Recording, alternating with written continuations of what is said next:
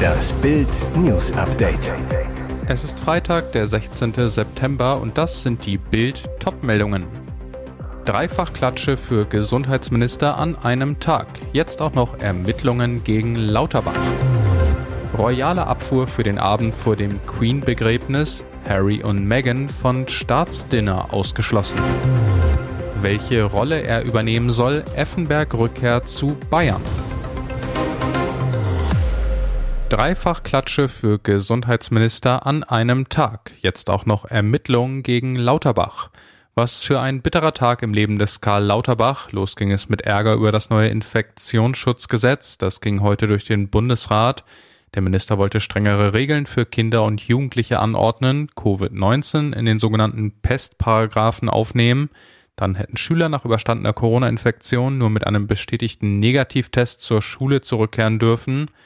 Doch nach massiver Kritik aus den Ländern stoppte die Bundesregierung den Plan, strich Corona aus dem Entwurf.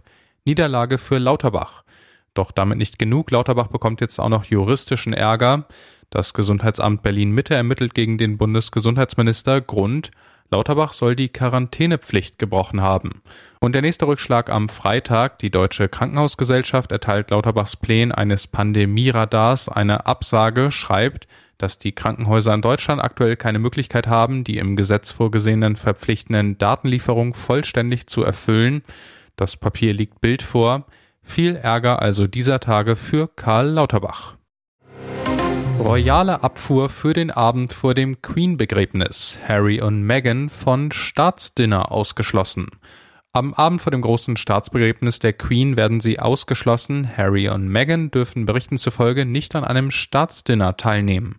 Der Lieblingsenkel der Königin nicht an einem Tisch mit der königlichen Familie. Eine weitere royale Abfuhr für Harry. Wenn das Abendessen mit den wichtigen VIPs im Buckingham Palace stattfindet, müssen er und seine Ehefrau draußen bleiben. Wie der Palast selbst verkündete, wird König Charles III. als neues royales Oberhaupt durch das Dinner führen gemeinsam mit Queen Consort Camilla an seiner Seite. Sprich, Charles wird auch Überblick der Gästeliste haben, da sein Sohn Harry und dessen Frau seit dem Maxit nicht mehr zu den Working Royals gehören, gab es keine Einladung. Ein Palastsprecher bestätigte bereits, dass nur arbeitenden Royals dieses Event vorbehalten ist. Auch der in Ungnade gefallene Prince Andrew ist demnach nicht erwünscht. Wasserstoffrekord. Zug zieht 1175 Kilometer durch. Ein von Alstom entwickelter Wasserstoffzug hat auf Rekordfahrt ab Bremerförde die Marke von 1000 Kilometern Reichweite geknackt. Ein Alstom-Sprecher, der mit Wasserstoff angetriebene Coradia Eland hat 1175 Kilometer zurückgelegt und schließlich in München Halt gemacht. Die Zielmarke von 1000 Kilometern, der üblichen Reichweite von Dieselzügen, erreichte der Wasserstoffzug beim bayerischen Mühldorf am Inn.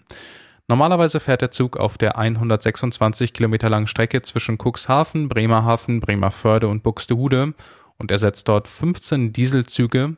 Jährlicher Spareffekt laut Alstom 1,6 Millionen Liter Diesel, 4400 Tonnen CO2. Welche Rolle er übernehmen soll, Effenberg rückkehrt zu Bayern, der Tiger kehrt zurück.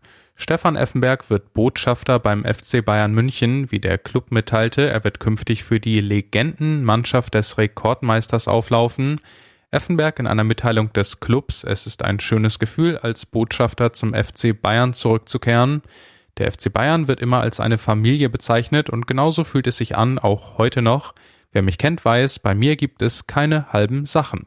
Neben Giovanni Elber, Claudio Pizarro und Lothar Matthäus ist Effenberg der vierte Bayern-Botschafter. Im Legendenteam des Vereins von der Sebener Straße spielen unter anderem auch Klaus Augenthaler und C. Roberto. Kiffer trickst Polizei aus, jetzt steht er vor Gericht mit falschem Penis zum Urintest. Er wollte den Führerschein retten, Polizisten reinlegen, das mit einem falschen Penis. Kurioser Kifferprozess am Amtsgericht Lehrte. Simon S. hatte Einspruch gegen einen Strafbefehl eingelegt, war angeklagt wegen Trunkenheit im Verkehr. Im November geriet er mit seinem Audi in eine Kontrolle. Licht, starre Pupillen, wässrige Augen, Gleichgewichtsstörungen notierten die Beamten.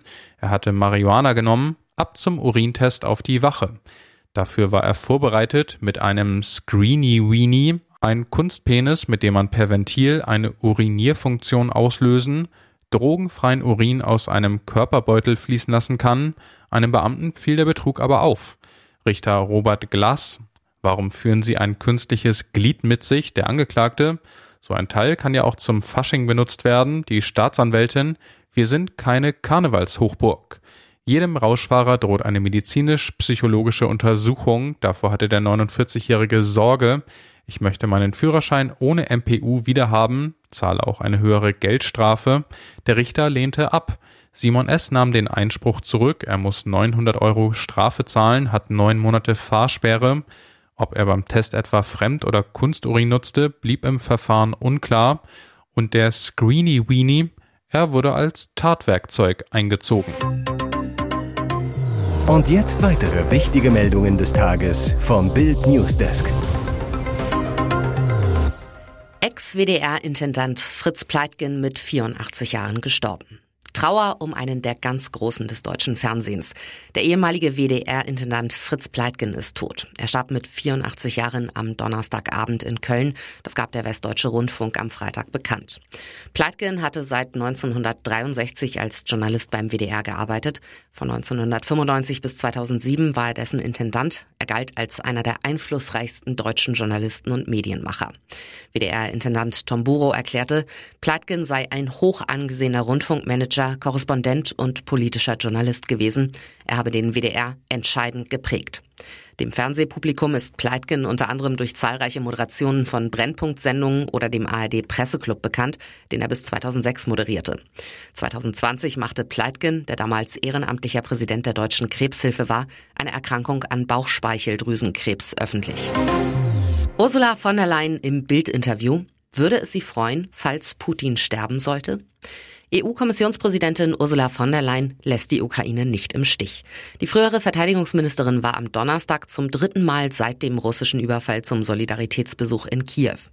Im großen Interview mit Bild TV sprach von der Leyen, gekleidet in den ukrainischen Landesfarben blau-gelb, auch über Diktator Wladimir Putin und ein mögliches Gerichtsverfahren nach Kriegsende. Auf die Frage, ob sie sich über den Tod von Despot Putin freuen würde, man sollte sich niemals freuen, wenn ein Mensch stirbt und das gilt für jeden Menschen. Aber dass Putin diesen Krieg verlieren muss und für seine Taten einstehen muss, das ist mir wichtig. Ob sie glaubt, dass Putin jemals vor einem Gericht stehen wird? Ich halte das für möglich.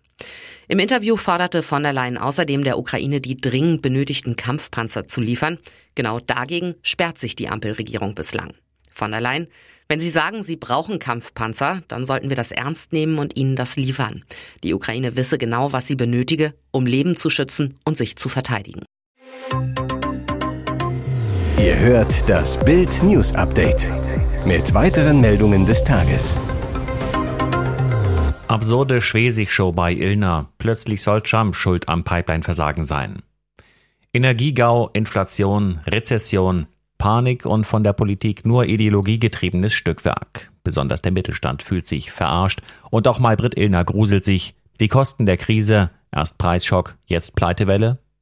Unter den Gästen Manuela Schwesig. Die MacPom-Ministerpräsidentin schiebt dem Oppositionschef den schwarzen Peter zu. Es war Herr Merz, der im März ein Gasembargo gefordert hat, erinnert sie. Dann würden wir nicht durch den Winter kommen. Angriff ist die beste Verteidigung. Dabei forderte sie bis zum ersten Schuss in der Ukraine total beratungstaub auf kritischen Dialog und wirtschaftlichen Austausch mit Russland zu setzen. Doch so ein Kommentar im ZDF-Einspieler, mit Russland wurde kein kritischer Dialog geführt, sondern eine Klimastiftung gegründet, finanziert von Gazprom. Ziel die Umgehung amerikanischer Sanktionen. Auf die Frage, ob diese Stiftungsgründung eine Idee der Russen war, antwortet Schwesig, man habe das ganz transparent im Landtag vorgetragen, verhaspelt sich dann aber. Deswegen war da auch nichts ins, nicht in, nichts intransparent. Hosiana. Neben ihr zeigt DGB-Chefin Fahimi das dringende Bedürfnis, die bedrängte Genossin irgendwie rauszuhauen. Es war die Entscheidung aller Regierungen über verschiedene Zeitphasen hinweg, meldet sie sich ungefragt. Wenn wir schreiten, Seit an Seit.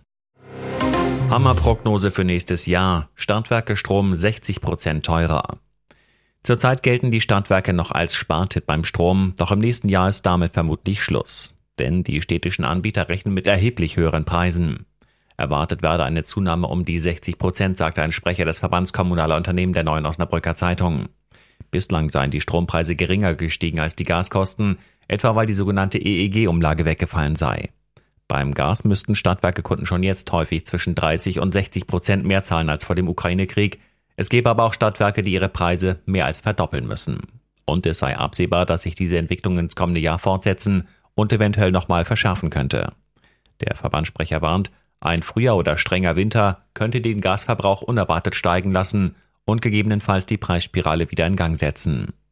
39 Prozent der Deutschen rechnen einer Umfrage zufolge damit, im nächsten Winter ihre Energierechnung nicht oder nur noch mit erheblichen Schwierigkeiten bezahlen zu können.